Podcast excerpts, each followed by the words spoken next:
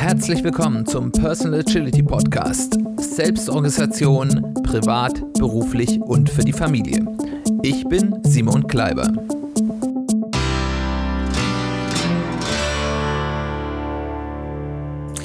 Herzlich willkommen zu einer weiteren Folge des Personal Agility Podcasts. Schön, dass du eingeschaltet hast. Schön, dass du wieder dabei bist. Wir haben heute die vierte Folge, in denen wir uns ein bisschen mit den fünf Aspekten aus dem von mir ja gerne benutzten fünf Aspekte Modell beschäftigen wollen. Drei Aspekte haben wir schon besprochen, wie man mit denen umgeht, wie man hier sich selbst in diesem Lebensaspekt voranbringt. Aber falls du die vorherigen Folgen noch nicht gehört hast, ja, eine kurze Erklärung. Es ist ja so, dass in einem Leben eines Menschen es unterschiedliche Aspekte gibt, die wichtig sind und die, wenn man ein, ja, ganzheitlich glückliches Leben führen will, alle in einem gewissen Maße berücksichtigen sollte.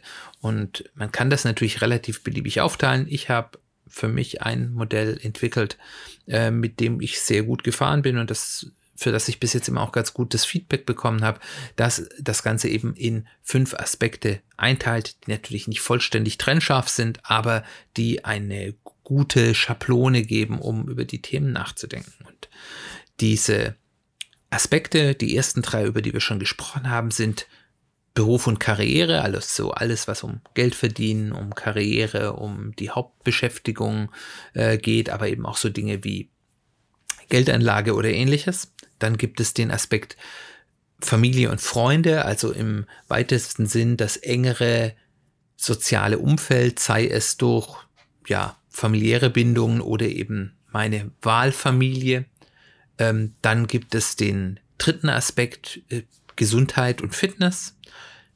Und dann gibt es noch zwei weitere Aspekte, den, über den wir heute sprechen wollen, nämlich Partnerschaft und Sexualität und dann, was noch aussteht, dass der Aspekt, den ich innere Welt nehme, wo es darum geht, wie du mit dir selbst im Klaren bist. Spiritualität gehört damit dazu, aber eben auch so das Thema, wie nehme ich mir auch Zeit für mich, für, für meine Interessen, äh, die außerhalb dessen sind, was ich jetzt vielleicht für Familie und Freunde tue, sondern wirklich nur für mich. Aber heute möchten wir uns mit dem Thema Partnerschaft und Sexualität auseinandersetzen. Erstmal die Frage, warum ist denn das Thema Partnerschaft, mein, mein Partner, Partnerin, vielleicht sogar Ehepartner, Ehepartnerin, denn nochmal was anderes als Familie, weil Partner gehört ja auch irgendwie zur Familie.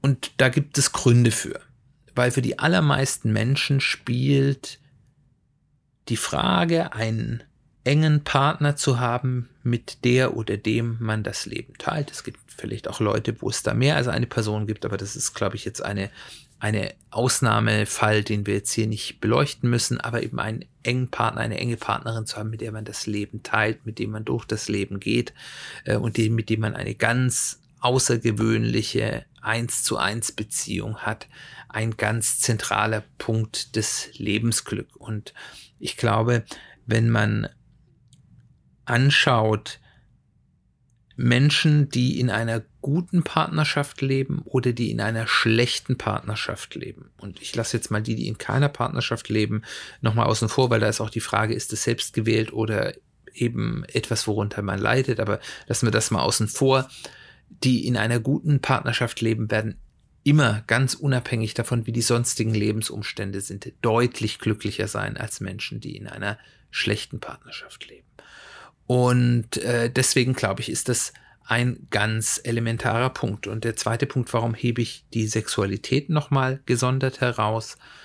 Äh, Sexualität, der Sex Sexualtrieb ist ein ganz zentraler Trieb unseres Menschseins. Das können wir jetzt gut finden oder nicht. Es gibt sehr viele, ja, Lebenseinstellungen, Religionen, die Sexualität sehr negativ darstellen und es irgendwo ins Abseits stellen. Ich halte das für keine sehr gesunde Art und Weise, damit umzugehen, weil es ein ganz zentraler Trieb unseres Menschseins ist. Das ist sicherlich von Mensch zu Mensch unterschiedlich. Es gibt Menschen, für die die Sexualität eine größere Rolle spielt als für andere. aber es ist eine grundlegende Antriebsfeder und meistens sind Menschen, und das hat man ja gesehen bei der, also in der Zeit, wo zum Beispiel Homosexualität ähm, noch verboten war, also sogar strafbewehrt, auch hier in Europa, das ist ja gar nicht so lange her. Ähm, und es ist in vielen Teilen der Welt ja leider immer noch so, dass Menschen, die ihre, ihre sexuelle äh, Identität und das, was, was Sexualität für sie ausmacht, verleugnen mussten, ein häufig sehr unglückliches Leben führen. Und deswegen sind das zwei Punkte, die ich finde es wert sind, gesondert in dieser Einheit äh, wahrgenommen zu werden. Für die allermeisten Menschen gilt natürlich, dass es eine sehr starke Korrelation zwischen der Partnerschaft und der Sexualität gibt. Das muss nicht so sein. Da gibt es auch sowohl gesunde als auch ungesunde Lebensmodelle, bei denen das nicht so ist. Aber der Einfachkeit halber subsumieren wir das hier. Und ich möchte heute mit euch durch drei Unteraspekte gehen, wenn wir ganz praktisch schauen, was kann ich denn tun, um hier mein Glück in diesem ähm, Bereich meines, meines Lebens nach vorne zu bringen. Und das ist erstens der Aspekt, wenn ich noch keinen solchen Partner, keine solche Partnerin habe, wie finde ich denn einen? Und das ist für Menschen, die keine, in keiner Partnerschaft sind, ein häufig ganz zentrales, ähm, zentraler Aspekt des eigenen Lebens. Der zweite Unteraspekt ist, wenn ich in einer solchen Partnerschaft bin, wie gestalte ich so eine Partnerschaft, dass es eine wachsende, eine äh, fruchtbringende, eine immer besser werdende Partnerschaft wird und dann eben noch wenn auch nur kurz, auch das Thema Sexualität kurz angesprochen. Und wie in jedem dieser Folgen möchte ich hier ganz praktisch bleiben, gar nicht so tief in die Details gehen, sondern wirklich reinschauen, was kann ich eigentlich tun, um hier in ja, ein besseres, wo immer ich auch stehe, vielleicht stehe ich ja schon sehr gut, aber um mein Status, mein Glücksgefühl in diesem Aspekt noch zu verbessern. Wenn man keinen Partnerin, keinen Partner hat, dann ist das häufig etwas, was einen sehr belastet. Und wenn man sich anschaut, hat man auch das Gefühl, und da gibt es durchaus auch Studien, die das auch untermauern, dass es gefühlt immer komplizierter wird, den Partner und die Partnerin zu finden. Und dafür gibt es meiner Meinung nach zwei Hauptgründe, warum das heute viel komplizierter ist, als das vielleicht noch bei unseren Eltern war und ähm, als unüberwindbare Hürde kommt. Und die Punkte, die ich jetzt hier aufführe, sind meine Wahrnehmung, die sind, haben keinen Absolutheitsanspruch, aber ich denke, dass man die ein wenig verallgemeinern kann. Der erste Bereich ist, dass es ein extrem überhöhten Erwartungshorizont an eine solche Partnerschaft gibt. Und er wird durch die Darstellung von Partnerschaften in Medien, äh, sowohl klassischen als auch modernen sozialen Medien, verstärkt.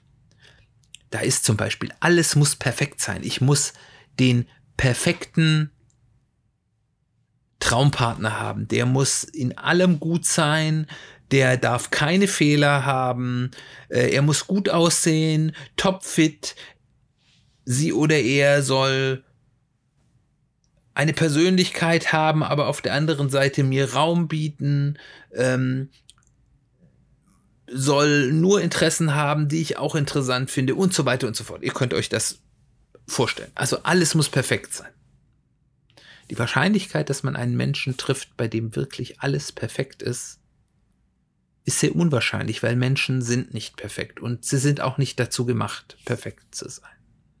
Und da gibt es dann noch die Steigerung darüber, das ist eine, die sogar keine so moderne Vorstellung ist, äh, sondern eigentlich aus den sehr klassischen Medien, Büchern, Filmen, gerade auch des 20. Jahrhunderts ganz stark hochgebracht wurde, ist die Idee, dass es nur den oder die einen oder die eine richtige oder den richtigen gibt. Das heißt, ich muss meinen Partner, der für mich vorherbestimmt wurde, das ist ja so ein bisschen die, die Idee, finden und nur wenn ich den finde, dann ist es auch richtig. Ich glaube nicht, dass das wahr ist. Ich glaube nicht, und ich lebe in einer inzwischen langjährigen, sehr glücklichen Partnerschaft und bin sehr froh, dass ich die habe. Ich glaube aber nicht, dass es für jeden nur einen oder eine Partnerin und einen Partner gibt, mit dem man eine ganz tiefe, sehr glückliche Partnerschaft aufbauen kann. Ich kann sicherlich nicht mit jedem Menschen und wahrscheinlich mit den allermeisten Menschen das nicht tun, aber es gibt genug Menschen, wo dies möglich und auch vielleicht wünschenswert ist. Und von daher muss ich nicht darauf warten, den einen oder die eine richtige zu finden. Erschwert wird das Ganze auch durch einen, eine Änderung, und das ist ja erstmal nichts Schlechtes, von gesellschaftlichen Erwartungen an ein modernes Geschlechterrollenverständnis oder Rollenverständnis innerhalb einer Beziehung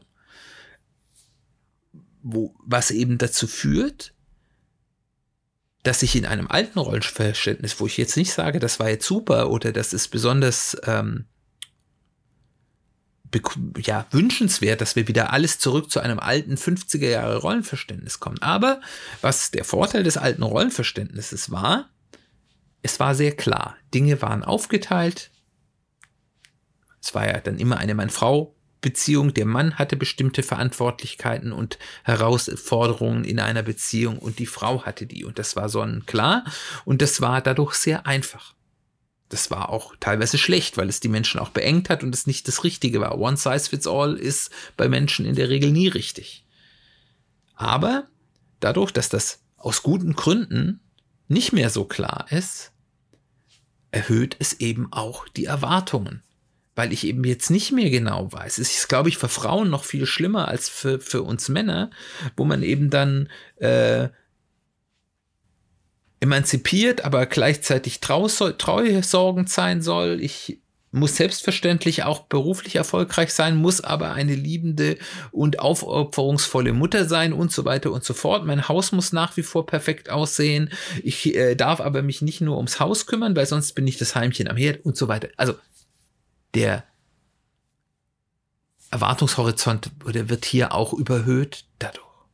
Und eben gleichzeitig wird das verstärkt durch nach wie vor dominante, unterschwellige Glaubenssätze, die eben aus dem klassischen Rollenverständnis kommen. Und das sind bei der Partnersuche so, so Dinge wie ganz triviale Größe. Der Mann muss größer als die Frau sein.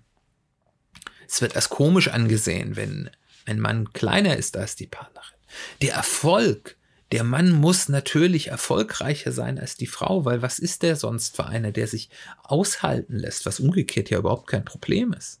Ähm, und, und es kommt nicht von ungefähr, dass gerade bei beruflich sehr erfolgreichen Frauen, was sehr, sehr begrüßend ist, dass die ganz häufig Probleme haben, Partner zu finden, weil wenn sie jemanden finden, der äh, passt, dann hat dieser Partner aufgrund dieser alten Glaubenssätze häufig ein Problem, wenn die Frau auf einmal beruflich erfolgreicher ist als einem selber.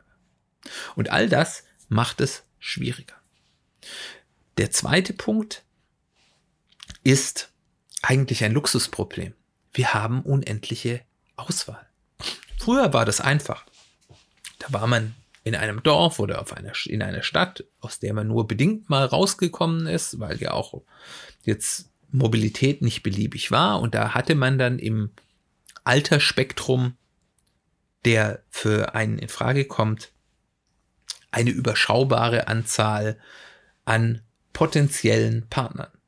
Je nachdem, wie groß oder klein das Dorf oder die Stadt war, habe ich dann vielleicht einige Zehne oder vielleicht einige hundert oder wenn ich aus einer großen Stadt kam, vielleicht einige tausend potenzielle Partner, die ich hier finden kann. Häufig ist das ja dann auch im Rahmen von universitärem passiert oder erste berufliche Erfahrung, wo man dann einen kleinen Pool hatte, wo man dann sagen konnte, okay, von diesen möglichen Kandidaten hat man halt geschaut, zu wem passe ich am besten und das war dann der Partner und äh, das war's dann, weil man hat ja schon gesehen, okay, ich kenne die alle, ich kenne alle möglichen Kandidaten, das ist der beste Kandidat. Und äh, das ist heute eben ganz anders. Ich habe heute potenziell man kann ja sagen, vielleicht mehrere Milliarden, aber zumindest Millionen mögliche äh, Partnerschaftskandidaten. Ähm, das Internet ist beliebig groß, Reisen ist deutlich günstiger, als es das je war.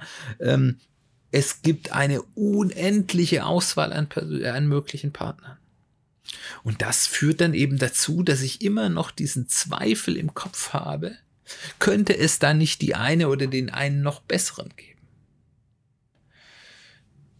da gibt es ja den alten Spruch, und der, der sich auf ewig bindet, prüfe erst, ob sich nicht noch jemand Besseres findet. Das ist sehr witzig, aber wenn eben der Pool unendlich ist, ist die Wahrscheinlichkeit, oh, wenn ich mich jetzt hier auf was Festes einlasse, langfristig, und ich dann in zehn Jahren meinen Traumpartner, da sind wir wieder von dem perfekten einen, der nur für mich richtig ist, treffe, was ist denn dann?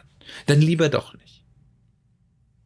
Und das hat eben auch führt eben auch dazu, dass ich diese unendliche Auswahl habe, dass es eben eine ganz geringe Downside für mich selbst gibt,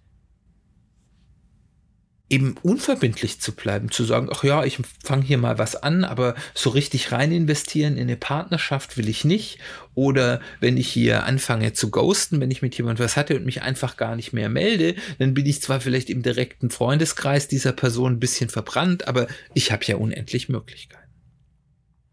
Also, diese beiden Aspekte führen meiner Meinung nach dazu, hauptsächlich sind sicherlich nicht die einzigen, dazu, dass das Finden eines solchen Partners schwieriger ist. Und wie gehe ich jetzt damit um? Also erstens soll ich, sollte ich mal anerkennen, es muss nicht perfekt sein, sondern nur sehr gut. Und es gibt nicht nur die eine oder den einigen richtigen. Wenn ich das für mich erstmal angenommen habe, wird vieles deutlich einfacher. Und jetzt, wie gehe ich mit diesen anderen Punkten, die es schwierig machen? Das erste, was du tun solltest, ist, wenn du nach wie vor auf der Suche nach einem Partner bist, ist, die erstmal über deine eigenen Prioritäten bewusst werden, die dir wirklich mal klar zu machen, dass du nach ihnen auch handeln kannst. Also das erste, was du dir generell fragen solltest, ist, wie wichtig ist mir eigentlich so eine feste Partnerschaft? Für mich sind feste Partnerschaften elementar. Ich bin kein Mensch zum Alleine sein. Aber ich weiß, dass es ganz viele Menschen gibt, für sie sieht es ganz anders aus. Die sind in einer Abwägung eher der Meinung, nee, ich möchte diese feste Partnerschaft nicht. Ich möchte meinen eigenen Weg gehen. Ich habe einen Freundeskreis und der etwas größere Abstand, den ich in einem Freundeskreis habe, also in einer Partnerschaft, ist für mich vollkommen ausreichend. Und erstmal das abzuwägen, ist wichtig. Und da gibt es natürlich auch eine Grauskala dazwischen. Und wenn wir gleich dazu kommen, was bin ich denn bereit auch vielleicht aufzugeben für so eine Beziehung, da sollte ich mir klar darüber werden, wie wichtig es mir denn ist, eine solche Partnerschaft zu haben.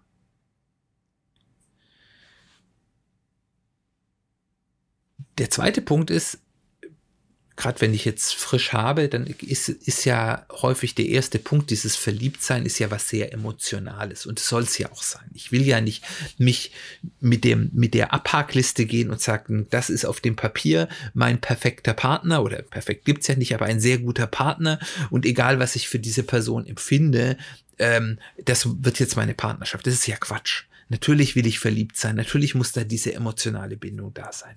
Aber diese emotionale Bindung alleine reicht eben nicht aus für eine langfristige Partnerschaft. Es muss auch passen. Und da sollte ich mir mal Gedanken machen, was sind eigentlich meine Must-Haves? Was, was muss mein Partner mitbringen oder haben oder sein, damit eine Partnerschaft überhaupt funktionieren kann? Gibt es da körperliche Geschichten, wo ich sage, die sind für mich so elementar, ich kann mir keine Partnerschaft vorstellen, zum Beispiel mit einer Frau, die größer ist als ich. Ob das jetzt so rational ist, weiß ich nicht, aber wenn das so ist, ist das so. Kann ich mir das mal überlegen. Gibt es sonst dort Geschichten? Gibt es Dinge zum Beispiel, was muss jemand mitbringen an Intellekt, an Interessen, an Vorlieben, wie man lebt, an Lebensentwurf. Also wenn ich jemand bin, der sagt, ich möchte mein ganzes Leben äh, die Welt bereisen und gerne auch mal unstet und äh, ob das jetzt so karriereförderlich ist, für mich ist es erstmal zweitrangig, dann bin ich wahrscheinlich nicht dazu geeignet, mit jemand eine Partnerschaft zu führen, die oder der sehr karriereorientiert ist und sie sagt lieber was Festes, Sicheres äh, und, und karriereorientiert und wenn man dann mal Zeit hat, dann kann man auch mal reisen. Beide sagen vielleicht, mein Hobby ist Reisen, aber es sind zwei ganz unterschiedliche Geschichten. Also sowas kann man sich überlegen. Und was sind meine Must-Haves? Was wäre gut, aber auch was ist mir egal? Welche Bereiche ist, wo ich sage, ob meine Partnerin jetzt blonde oder schwarze Haare hat, um mal was ganz Blödes zu sagen, ist mir egal. Ähm, und wenn man sich darüber im Klaren ist, kann man eben auch viel freier von diesem Perfektionsdrang weggehen. Da gehören aber auch so Sachen dazu, ist, wie soll denn ein Rollenverständnis in einer Beziehung aussehen? Und abgeleitet davon, und das ist dann der letzte Schritt, Schritt in den Prioritäten, und das ist das, wo ich, wenn ich mit ja, Freundinnen und Freunden, die sich schon sehr lange Single sind, rede, häufig das Problem ist, Partnerschaft bedeutet auch immer Kompromisse einzugehen und zu überlegen, zu welchen Kompromissen bin ich denn in meinem Leben bereit. Wo gibt es Dinge, wo ich sage, da bin ich nicht bereit, Kompromisse einzugehen, aber da habe ich freies Feld, wo ich mich auf sehr viel einlassen kann. Das sind Dinge, über die man nachdenken sollte, um die dann zu nutzen, und das ist jetzt der nächste Schritt in der Partnersuche. Weil man kann dieses Wissen dann nutzen, um zu polarisieren. Und das ist in diesem Fall nichts Negatives und eben auch selektiv zu sein. Wenn ich das weiß, bestimmte Dinge sind mir wichtig, kann ich bereits sehr polarisierend das nach außen stellen und sagen, hier, das ist mir wichtig. Ich suche jemanden, der das und das ist. Und kann damit die unendliche Auswahl, die ja im ersten Moment schön klingt, aber wir vorher gesehen haben, eigentlich die Dinge nur schwerer macht, begrenzen. Und damit mache ich mich auch wieder interessanter. Es gibt ja dieses Konzept von Non-Neediness, da haben wir ja vor einigen Folgen schon mal drüber gesprochen, äh, dass wenn ich eben klar sage, das will ich und ich bin nicht an jedem interessiert, ich bin nicht everybody's darling, dass man dann eben auch interessanter ist und dann auch eher Menschen sich für einen interessieren und vielleicht eben auch genau man sich die selektiert, die auch interessant für einen sind. Und man darf nicht davon ausgehen, dass die ersten Personen, die man trifft, das kann natürlich sein, dann der Partner fürs Leben ist. Aber wenn ich diese Erfahrung mache und die sind ja auch gut, dann kann ich daraus eben auch lernen und mein Anforderungsprofil, was ist mir wichtig, was ist mir nicht wichtig, anpassen und damit weiter vorgehen. Dann ist es ganz wichtig, nicht auf Prince Charming warten, der im weißen Pferd oder Princess Charming im weißen Pferd reingeritten kommt und einen aus dem Dornröschenschlaf holt. Wenn man ein ernsthaftes Interesse an einer Partnerschaft ist, muss man auch aktiv werden. Nicht warten, dass jemand kommt und einen reißt, sondern aktiv sein. Da gibt es natürlich Grenzen, gerade meine Geschlechtsgenossen, wenn die sehr dringend suchen, äh, kann das auch zu extrem werden und dann eben auch äh, wie soll man sagen, auch eine Art des, ähm, ja, dass jemand das aber sehr nötig hat, bringen und dann eben genau den umgekehrten Effekt dieser Non-Neediness äh, zu erzielen. Aber generell, wenn ich erwarte, irgendjemand kommt und nimmt mich als Partnerin und Partner, es wird wahrscheinlich nicht klappen. Und dann last but not least, wenn man eben einen potenziellen Partnerin, einen potenziellen Partner gefunden hat, ich meine, man muss ja nicht am Anfang klammern und am Anfang schon total problematisieren. Eine gewisse Zeit der Verliebtheit ist ja super. Aber relativ am Anfang, und das muss nicht das dritte Date sein, relativ am Anfang, also zumindest in dem Punkt, wo sich so ein bisschen abzeichnet, das könnte etwas Ernstes werden. Offen über die Erwartungen sprechen, die man hat, aber auch offen den Erwartungen zuhören, die der Partner oder die Partnerin hat, um dann eben zu schauen, ist das kompatibel, passen wir und dann aber eben auch im Umkehrschluss unter Umständen auch zu sagen, okay, besser früh feststellen, dass es nicht passt und dann im Guten sich trennen, als dann, nachdem man zehn Jahre verheiratet ist, unglücklich zu sein. Und das ist ganz wichtig, weil die Anfangsphase einer Beziehung, also gerade diese Phase von diesem ersten, wir sind verliebt hinzu, das wird jetzt etwas Festes. Die Art und Weise, wie man dort handelt und wie man dort miteinander lebt und umgeht, prägt die Beziehung nachhaltig.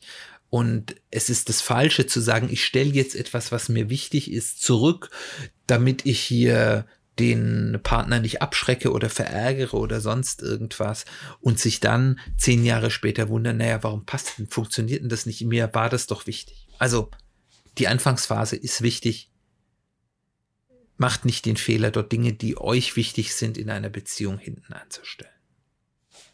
So viel zu diesem ersten, ähm, ja, Teilaspekt und jetzt etwas kürzer und knapper zu den beiden anderen.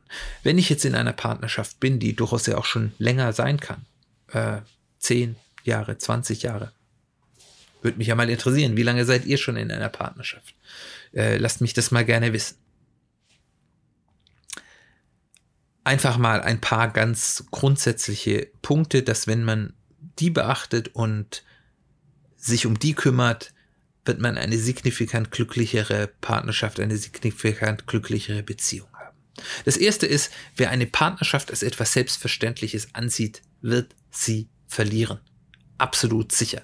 Eine Partnerschaft benötigt ein dauerndes Investment an Zeit und Energie, um aufrechterhalten zu werden. Aber wenn man das tut und sie aufrechterhält, wird sie dadurch auch fast automatisch besser. Und das Wichtigste ist da meiner Meinung nach Zeit und Möglichkeit für Kommunikation und gemeinsame Aktivitäten zu schaffen. Und das ist nichts, was man macht, wenn wir sonst alles erledigt haben. Das ist insbesondere wichtig und da sind wir durchaus auch manchmal am, am, am Kämpfen dran, wenn man Kinder hat, die auch sehr viel Zeit fressen, in Anführungszeichen, das ist ja auch schön, aber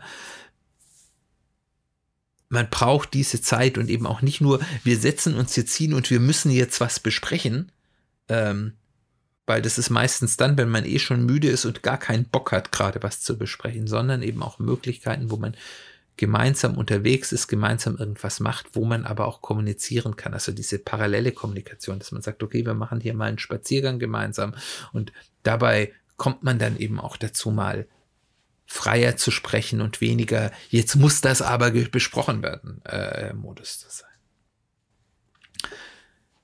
Dann sollte man im Laufe einer Beziehung, einer Partnerschaft regelmäßig über die Bedürfnisse und die Befindlichkeiten reden und auch wie die sich geändert haben oder ändern, weil Partner verändern sich und Partner verändern sich nicht zwingend in die gleiche Richtung, also immer ganz parallel, sondern das kann sich auch ändern in, in wo, wo es wo man an einem Punkt total nah beieinander war und sagt, wir haben eigentlich nur die gleichen Interessen und dann im Laufe der Jahre oder Jahrzehnte divergiert das ein bisschen. Und es muss ja nicht schlimm sein, aber es ist schlimm, wenn ich immer noch so lebe, als hätte ich genau die gleichen Interesse, das aber gar nicht mehr so ist, sondern ich muss bewusst damit umgehen.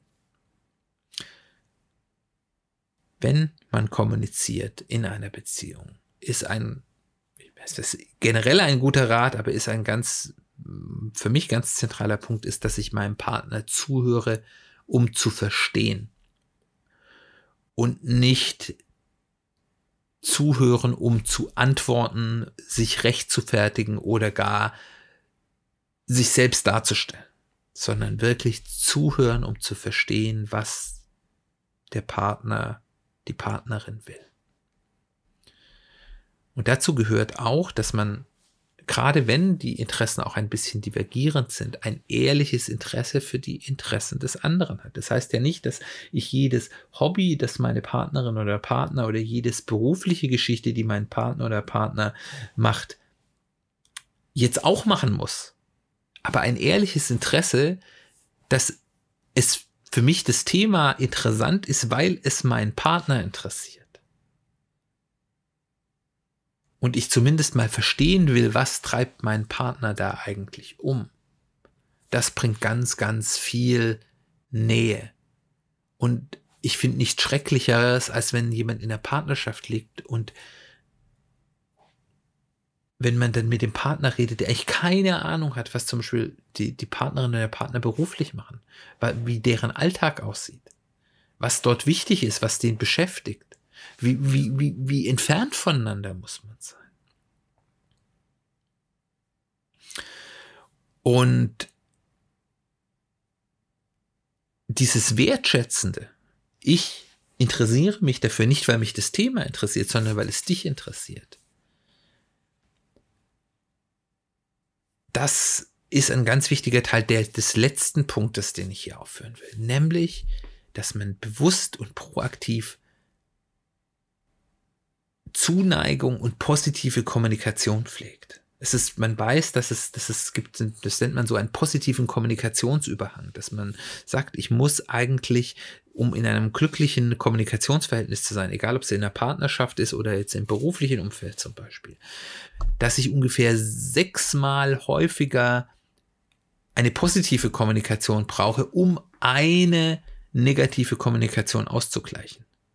Das heißt, wenn ich immer nur am Meckern bin, und das passiert schnell in der Partnerschaft, gerade mit Kindern, immer nur am Meckern bin, ist der Gesamtduktus, und selbst wenn ich ab und an mal was Positives sage, ist der Gesamtduktus meiner Kommunikation ein negativer. Ich muss häufig etwas Positives tun, positiv kommunizieren und das Positive nicht als Selbstverständlichkeit stehen lassen. Darauf sollte ich achten, aber eben auch Probleme nicht vertuschen. Nicht sagen, ja, alles ist gut und alles super, sondern dann eben finden, Plätze finden, wo man kommunizieren kann und sagen kann, hier und auch wertschätzend, das und das ist schwierig für mich, das nervt mich, können wir da irgendwie eine Lösung finden, wie wir, es können ja Trivialitäten sein, was muss immer aufgeräumt sein, wo darf Kram rumliegen. Jeder hat seinen Punkt, wo er Sachen rumliegen lässt. Und wenn das halt unterschiedliche sind, dann nervt man sich da die ganze Zeit. Es gibt natürlich auch schwerwiegendere Geschichten. Ähm, aber eben dort dann eben den Raum, den man geschafft hat, darüber, dass man regelmäßig sich Zeit auch für Kommunikation nimmt, wo man dann eben auch wertschätzend über diese Themen, diese Probleme reden kann. Und wenn man diese an sich sehr trivialen Dinge tut, die aber leider von den, ich will nicht sagen von den allermeisten, aber von sehr vielen Paaren nicht getan werden, ist man bereits Meilen voraus auf dem Weg zu einer glücklichen Partnerschaft. Das ist keine Gelinggarantie, aber wenn es mit der Berücksichtigung dieser Themen nicht gelingt, dann wird es sowieso schwer. Der letzte Teilaspekt ist, und hier will ich ganz kurz bleiben, aber einfach weil es, weil es wichtig ist, auch über das Thema Sexualität kurz reden. Wenn man glücklich und zufrieden mit seiner eigenen Sexualität sein will, muss man sich erstmal über seine eigenen sexuellen Bedürfnisse und Neigungen klar werden. Also erstmal verstehen, was sind das denn überhaupt? Und wir leben häufig in einer sehr, in einer Gesellschaft, je nachdem aus welchem familiären Umfeld man kommt. Ich komme aus einem sehr kirchlichen Umfeld, jetzt zwar nicht so, wo es total äh, verpönt war, aber das war jetzt nicht das Alltagsthema, sage ich so. Also es gab da nicht zwingend eine Lockerheit in, mit dem Thema Sexualität. Ähm, haben wir häufig diesen Connect gar nicht dazu, weil, weil wir das immer ausblenden. Und sich erstmal diesen Bedürfnissen und Neigungen klar werden und die dann auch für sich annehmen. Und dann kann man eben auch erstmal sagen mit dem Annehmen, du bist okay. Es ist okay, was für Bedürfnisse und Neigungen du hast. Es ist egal, ob du eher etwas wildere Vorlieben hast und Bedürfnisse hast oder ob du sagst, meine sexuellen, sexuellen Vorlieben sind ganz einfach. Ich will ab und an mal ein bisschen kuscheln und Kuschelsex haben und äh, am besten mit Licht aus. Das ist okay. Wenn dich das glücklich macht, ist das okay. Alles, was sicher und freiwillig ist und idealerweise mit dem Partner auch irgendwie in einer empathischen Art und Weise getan wird, ist okay. Und ganz egal, ob das harte SM-Praktiken sind oder der Kuschelsekt, äh, der Kuschelsex mit Licht aus, solange es sicher, freiwillig und partnerschaftlich empathisch ist, ist es okay. Aber werde dir erstmal darüber bewusst, was ist für dich wichtig. Und dann eben in, innerhalb einer Partnerschaft in eine offene Kommunikation gehen darüber, was einem wichtig ist gegenseitig und dann versuchen, Raum für die Bedürfnisse des jeweiligen anderen zu schaffen. Und ja, da sind wir wieder bei Partner finden und was ist für einem wichtig, das sind wichtige Punkte, weil eine gewisse Grundkompatibilität ist dort notwendig. Wenn jemand, der einen extrem hohen Sexdrive hat und vielleicht auch noch sehr spezielle Bedürfnisse ist, mit jemand zusammenkommt, der oder die ist lieber einfach ganz einfach einmal die Woche am Wochenende äh, äh, ohne, ohne große Schnörkel haben wird, dann wird es wahrscheinlich zumindest in einem Grundarrangement, wo man davon ausgeht, dass Partnerschaft auch gleich äh, sexuelle äh, ja, Exklusivität bedeutet, wahrscheinlich nicht funktionieren. Und es gibt noch einen letzten Punkt, den ich zum Bereich Sexualität ganz wichtig finde. Wenn Sexualität mehr Rolle in der Partnerschaft spüren will, ist der erste äh, ja, Impuls, den wir haben, wir sollten mehr Sex haben. Aber Sex hat was mit, und zwar egal welcher Geschmacksrichtung, hat was mit Intimität zu tun. Und Intimität entsteht nicht aus sexuellen Handlungen allein, sondern durch gemeinsame Zeit, durch Nähe, durch Vertrauen. Und ich gehe jede Wette mit euch ein. Wenn ihr mit eurer Partnerin oder eurem Partner mehr Nähe, mehr Gemeinsamkeit, mehr Vertrauen, mehr geistige Intimität habt, werdet ihr auch mehr und bessere Sexualität haben. Mit diesem Gedanken möchte ich mich von euch verabschieden. Ich hoffe, es war interessant für dich. Es ist ein bisschen spezielles Thema. Ich hoffe, die Punkte, die ich hier mitgegeben habe, die, wie gesagt, keinen Anspruch auf absolute Wahrheit haben, aber die ich glaube ein guter Startpunkt sind, waren hilfreich für dich. Wenn du in diesem Bereich Erfahrungen hast, die entweder abweichen oder wo du sagst, ja, genau, das hat mir gefehlt oder das, das, da habe ich auch Erfahrungen mitgemacht, lass es mich wissen. Ich würde mich freuen über dein Feedback. Ansonsten freue ich mich, wenn du, wenn mein Podcast dir etwas bringt, ihn weiterempfehlst im Freundeskreis, im Familienkreis, unter Kollegen. Das würde mir wäre ein unheimlich großer Gefallen, den du mir damit tun könntest. Und ansonsten würde ich mich freuen, wenn ich dich beim nächsten Mal wieder ja hier begrüßen darf in diesem Podcast und das nächste Mal beschäftigen wir uns mit dem Vier-Quadranten-Modell und äh, was es damit auf sich hat in der nächsten Folge. Dann hoffe ich, dass du dabei bist und wir hören uns bald wieder.